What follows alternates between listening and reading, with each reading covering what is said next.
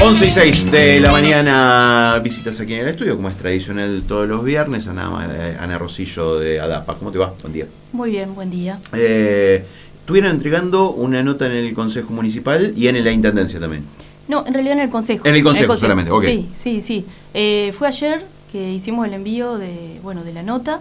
Lo que pedimos, solicitamos a, a través del intermedio de Germán Botero es bueno, una reunión con todos los concejales, porque si bien en otras oportunidades estuvimos como tratando de levantar proyectos o llevarlos, solo los dejamos, no tuvimos ningún tipo de respuesta de los concejales, proyectos digo de unas cuantas páginas, ¿no? proyectos estudiados, pensados, analizados. Eh, no, no tuvimos respuesta, dijimos, bueno, vamos a ir por la vía más legal, más digamos, no sé, formal. Eh, y ahí fue que... siempre se le acercaban a algún concejal, digamos, de manera informal. sí, o incluso en mesa de entrada del consejo. Eh, nos llevamos la devolución del recibido, todo, pero quedó todo ahí, digamos, con un, nuestro número de contacto, pero nada. Entonces, bueno, ahora la idea es, más que todo, bueno, ADAPA surge con esa necesidad, ¿no? de de generar información y de poner en debate, eh, de poner en agenda pública y política eh, la causa animal y ambiental. Entonces, nuestra idea es como llevar al Consejo eh, para proponer nuestros proyectos. Tenemos dos puntuales que, queremos empezar a dialogar, a desarrollar con los concejales, también con el intendente, tal vez en otro momento, pero bueno, aunque sea iniciamos por ahí.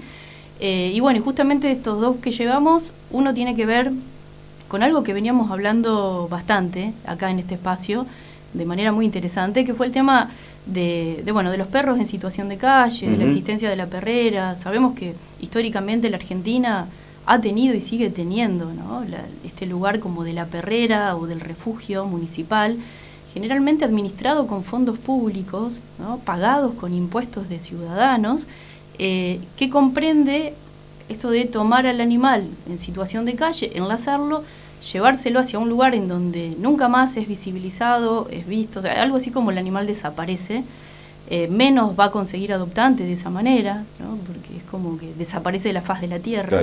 Y probablemente ahí, digamos, la vida que se les da no es una vida demasiado digna que, digamos, ¿no? Depende de algún funcionario público que se tiene que acordar de darles de comer, de darles agua, acordémonos de los, bueno, a, veces incluso viven en caniles muy pequeños, en donde está totalmente coartada su libertad.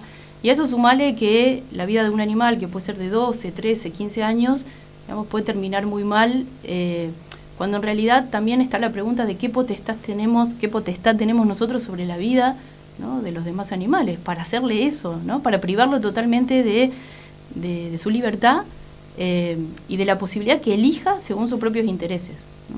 Hoy en día se está como deconstruyendo bastante este concepto de perrera. Por suerte en Rafaela fuimos hacia la eliminación del REMA, entendido como tal. Hoy en día hay una ordenanza, victoria del proteccionismo, que así lo, ha impuesto.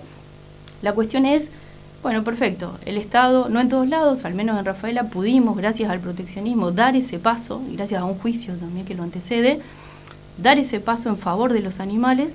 La cuestión ahora es, y bueno, ¿por qué y esta es una cuestión que por ahí nos permite pensar en teoría política, en derechos animales, eh, en el derecho en general, ¿no? en la ética animal. Entonces podríamos decir, bueno, ¿por qué el Estado, ¿no? que debería cumplir mínimamente, ya que entendió que el animal que se enlaza y que termina en una perrera no resuelve el problema de la superpoblación, ya que lo entendió y eso está buenísimo, y ahora castra, pero tiene que castrar un número, porque si no estamos en la misma, eh, entonces nosotros al Estado le vamos a pedir que castre el número que tiene que castrar, que es una larga demanda de muchos años. También le queremos pedir que actúe como actúa el proteccionismo. ¿Y esto qué sería? Son fondos públicos, son impuestos nuestros. ¿Por qué tenemos que delegar en ONGs, en personas particulares, en proteccionistas, esta tarea que le corresponde al Estado? Si el animal en situación de calle era eh, un animal en tanto sujeto político que tomaba el Estado para encerrarlo en un lugar y condenarlo para siempre, ¿por qué si el Estado podía hacer eso, no puede eh, generar hogares de tránsito y campañas de adopción? Ok. ¿no? Entonces, como en esa tónica va a ir nuestro, nuestro debate y nuestro pedido. ¿no? Claramente tiene que ver con ampliar facultades del Estado pero también entendemos que como se amplían ciertas cuestiones vinculadas al ambientalismo, eh, los demás animales, y sobre todo en, la primer, digamos, como capa del especismo están perros y gatos, eh, ¿por qué no pedirle esto al Estado? ¿Por qué dejar que siempre las ONGs, las proteccionistas, digamos, lidien con todas estas situaciones? Ahí te podría decir, más, sí, te podría decir que por lo menos 500 o entre 500 y 800 animales rescatados por año en Rafaela. Entre 500 y 800. Sí, para tirarte un número a muy grosso modo. Entonces digo, si el Estado... O sea, en el mejor de los casos son dos, por día. Y sí. O sea, haciendo un número rápido, digamos, sí. por lo menos dos por día. Y eso claramente es una, digamos, una consecuencia para las políticas públicas, porque también está la cuestión de, a ver, si el REMA es consecuencia de un accionar de una política pública, en donde el Estado actúa de esa forma, eh, encerrando, enlazando, eh, digamos, eh, hacinando o, agrupando en un lugar a los animales, digamos, con lo, ¿por qué el Estado no puede hacer lo que hace el proteccionismo? ¿sí? de, una manera economicista se podría llegar a decir, tercerizan ¿no? digo, algo que debería hacer el Estado, lo termina siendo un tercero. Eso me refiero al, tercerizar. No necesariamente es privatizar, y en última instancia si es privatizar, no como lo entendimos en la década del 90, sino es que lo haga un privado, ¿no? En este caso las ONG. Las ONGs, eh, en el mejor de los casos, eh, y el proteccionismo, cuando en realidad, digamos, hay muchísimas proteccionistas independientes que hacen este trabajo que es un verdadero trabajo es súper estresante, es, tiene un montón de complicaciones económicas, eh, tiene como mucho tiempo, digamos, vos encontrás un animal y hasta que lo podés ubicar, a veces lleva un mes, a veces dos, a veces seis, a veces un año. Y estamos hablando de si no encontrás un lugar de tránsito para ese animal, tenés que pagar una guardería de mínimo 10 mil pesos por mes. A eso sumale gastos veterinarios y sumale, ¿no? Entonces, sí, por lo general nunca se encuentran en óptimo estado, digamos, tenés que recuperarlo. Tenés que recuperarlos muchas veces. Eh, entonces un poco es levantar este tema, politizarlo, ¿no? Los animales sin duda son sujetos políticos. Eh, entonces poder empezar a entenderlos de esa manera al interior de nuestras sociedades. El otro proyecto que llevamos es el de aves, eh, que bueno, que es un proyecto que ya lo hemos hablado acá en alguna oportunidad también. Eh, y que queremos también ¿no? visibilizarlo, hacerlo público, pero también político, ¿no? instalarlo en el Consejo Municipal, tal vez llevarle evidencia, ciencia y posibilidad a los mismos concejales para que bueno puedan digamos entrar como en el marco de una información que probablemente no la tengan, pues no le podemos pedir todo, eh, pero sí le podemos pedir eh, un punto de vista ético y sí le podemos pedir eh, un patrón ideológico y, un paradigma político vinculado a la empatía ¿no? hacia los demás animales, que no es justamente lo que hoy está sucediendo en la ciudad. Específicamente con las aves.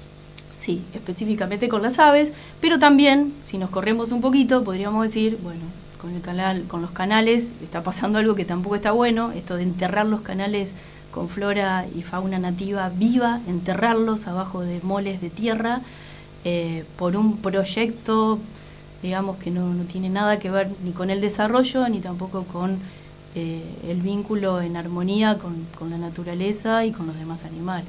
Eh, Entonces, específicamente con el, tema de las aves, ahí siempre hay, hay, un conflicto, digamos, en, principio es un problema de salud. En principio es un problema de salud porque el, exceso de las, de las aves no le hace bien, ni a las propias aves, me imagino, eh, ni, al, ser humano que también eh, tiene allí eh, un, potencial problema de salud. El tema está en cómo se debería resolver eso.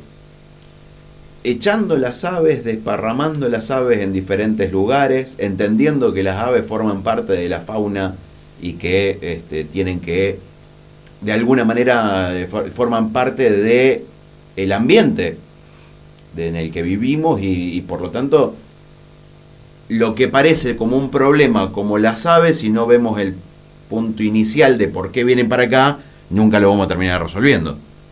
Sí. Que es que no encuentren en el, entre comillas, la naturaleza eh, el, refugio que antes encontraban. Sí. En realidad, o sea, no es que las aves generan un problema de salud, porque dicho así como rápidamente... No, forma, e, es un problema de salud, digamos. No es que las aves son un problema de salud. Es un problema de salud porque el exceso de las aves... Puede ser un potencial Es un potencial problema de salud. Pero si vos no, no, vas a la cuestión inicial... Sí, pero dos cosas. Una, que en realidad no hay un exceso de aves en Rafaela. Lo que ocurre es que las aves a cierto momento del día bajan, digamos, están en los árboles, vienen al centro para buscar cobijo o alimento. O sea, hay dos momentos puntuales del día en que hacen eso. No es que están todo el tiempo en el centro. No, está claro. ¿no? Eso por un lado. Y por otro lado, que las aves no generan enfermedades. Que en realidad las aves estresadas sí son muy, mucho más propensas a generar enfermedades en los humanos. Pero esto, digamos, ¿cuándo sucede? Cuando pasa lo que está pasando ahora. Cuando hay gente que eh, mueve los árboles, las ramas de los árboles, ¿no? Eh, las molesta, las, estresa, ¿no? Eh, las perturba, las quiere correr del lugar, y bueno, y eso hace que el ave se enferme, ¿no? y, y ahí sí es potencialmente productora de enfermedades. Entonces digo, la municipalidad está haciendo algo, ¿no? evitando supuestamente que el ave defeque, que es un hecho natural. Obviamente. Digamos. Eh, o sea, un imposible, se proponen un imposible. Eh, y a la vez, digamos, generando un problema, porque esas mismas aves estresadas son mucho más propensas a generar enfermedades. Esto lo dijo un especialista con el que trabajamos, que es Pablo Capovila, que sabe muchísimo del tema. Eh, y las aves, ¿por qué vienen acá? Y bueno, habíamos empezado a hablar, ¿no? El tema de la deforestación, que en realidad digamos, es como un, problema macro, también global, que tiene que ver también con las injerencias del capitalismo globalizado y con esto de sumar espacios, sumar territorios, ¿no? para la expansión de la frontera agropecuaria. Entonces, ahí donde había bosque nativo, ahí donde había eh, eh, selva o ahí donde había vegetación natural, eh, nativas, originarias, arrasamos con todo, ¿no? desforestamos, y sembramos soja y ponemos animales. Cuando uno ve esto que pasa en Rafaela, no es que pasa solamente en Rafaela, pasa en un montón de partes del mundo y sobre todo en, lugares en donde hay mucha concentración de, seres humanos, digamos. Claro, y justamente, el, digamos, el, el, Amazonas, de alguna manera, todo lo que pasó, la deforestación del Amazonas, que no es nueva, la gran deforestación que vivió la Argentina durante toda la pandemia, mientras estábamos todos encerrados y muy preocupados y nos poníamos barbijo y cómo salíamos y con las vacunas, eh, lamentablemente nuestra, digamos, nuestra cúpula política se estaba encargando de deforestar el país entero ¿no? y permitir el avance de la frontera agropecuaria. Y de eso hay un montón de registros que han hecho colectivos ambientalistas, animalistas. ¿no? Eh, en un momento había 14 provincias incendiadas. O sea, los incendios totalmente eh, intencionales y con la necesidad de que esas tierras, al ser incendiadas, al no ser de nadie, por empezar, hay un bosque nativo, no es de nadie, ah, bueno, no es de nadie, lo incendio, ¿no? Le saco, por empezar, la superficie, le saco la superficie de árboles, de plantas, los animales se van, porque no se van a quedar ahí, no se corren naturalmente, eh, ese lugar vale menos en el mercado inmobiliario, y entonces ahí, digamos, eso se vende a los fines de promover eh, este modelo eh, agroalimentario eh, capitalista, dominante, ¿no? que nos tiene presos, porque claramente nos tiene presos bajo un sistema alimentario. Y ese sistema alimentario dominante, si vamos un poquito más allá, es, es cárnico. el carnismo es una ideología ¿no? de la que no se habla, incluso ahora le podemos poner un nombre, pero si nace un bebé, digamos, nadie se pregunta, ¿le voy a dar eh, solamente verduras? Lo primero que le dan generalmente son animales muertos, eh, digamos, como si eso estaría bien. O sea, el carnismo en sí, lo no lo digo yo, lo dice una grande que es Melanie Joy, eh, el carnismo en sí es una ideología invisible que recién ahora la podemos nombrar. Al poder nombrarla, podemos saber que existe. Y al poder saber que existe podemos advertir su peligrosidad y también eh, digamos como el peso el peso de su poder el peso de su poderío no esto de matar animales para vivir como parte de nuestra dieta eh, lo hemos reproducido, lo hemos sostenido de generación en generación a lo largo del tiempo sin cuestionarlo, como si fuera normal, natural y necesario. Bueno, hoy en día sabemos que no es ninguna de esas cosas y lo ponemos en debate y en discusión. Em, eh, volvemos, esto lo, lo, entregaron, estas notas, digamos, la entregaron al Consejo Municipal a la espera de alguna reunión. Exacto, las entregamos ayer eh, al, Consejo. Eh, nosotros queremos, como te decía, instalar el tema, dialogar con los concejales, plantear estas dos grandes cuestiones que tienen que ver con la facultad del Estado hacia, en este punto puntual, digamos, cuestiones perros, gatos, vinculados a hogares de tránsito, campañas de adopción y también eh, maltrato animal, que hoy en día estamos viviendo un gran cuello de botella ahí. Hay un animal maltratado, a nosotros desde ADAPA nos avisan, nosotros podemos como publicar y esto manifestarlo públicamente. Hace muy poquito lo hicimos con un caso de Lehman, un animal en muy mal estado. Eh, la persona que es, digamos, el responsable de este animal tomó acciones porque vio que el posteo se viralizó un montón. Eh, nosotros no dijimos nada más que ponerlo en escena y solamente la gente dijo lo que tenía que decir. El hombre se sintió avergonzado, quiso hablar con nosotros y se hizo cargo de su situación. Eso en el mejor de los casos, pero a veces eso no sucede. El segundo punto que tenemos es Marcelo Fafen, que desde Salud Animal nos ayuda muchísimo. Eh, en, grandes ocasiones ha ido a hablar con los vecinos, plantear la situación, tratar de conciliar, de llegar a un acuerdo. Eh, pero a veces también ahí tampoco se resuelve, porque los vecinos tienen una motivación de por qué até al perro, lo tengo atado hace siete años, por qué lo tengo atado, tienen sus propios argumentos y a veces no se los corre nadie, por muy injustos que sean. Eh, y la tercera vía es la denuncia judicial, que también las hacemos, por supuesto, pero lamentablemente ahí se termina la cuestión. ¿Qué es lo que pasa? Vamos a fiscalía, hacemos la denuncia, es más, tenemos un par ya, varias hechas, de lo cual no hay ningún tipo de eh, constatación luego, ¿no? O sea, nadie nos llama después, nosotros presentamos testimonio, presentamos fotos, presentamos video, Hicimos una denuncia por un potrillo, potrillito maltratado en plena vía pública. Hice una denuncia por una perra atada durante la vi atada durante dos años, la sigo viendo atada. Fui a la fiscalía, nunca se comunicaron conmigo. Bueno, yo entiendo que la, la, justicia no está actuando como debería. Entonces, bueno, queremos también levantar estos temas, eh, ponerlos en agenda eh, y que no pasen desapercibidos. Ana, muchas gracias. Gracias a vos. Eh, 11 y 23, pausa, ya volvemos.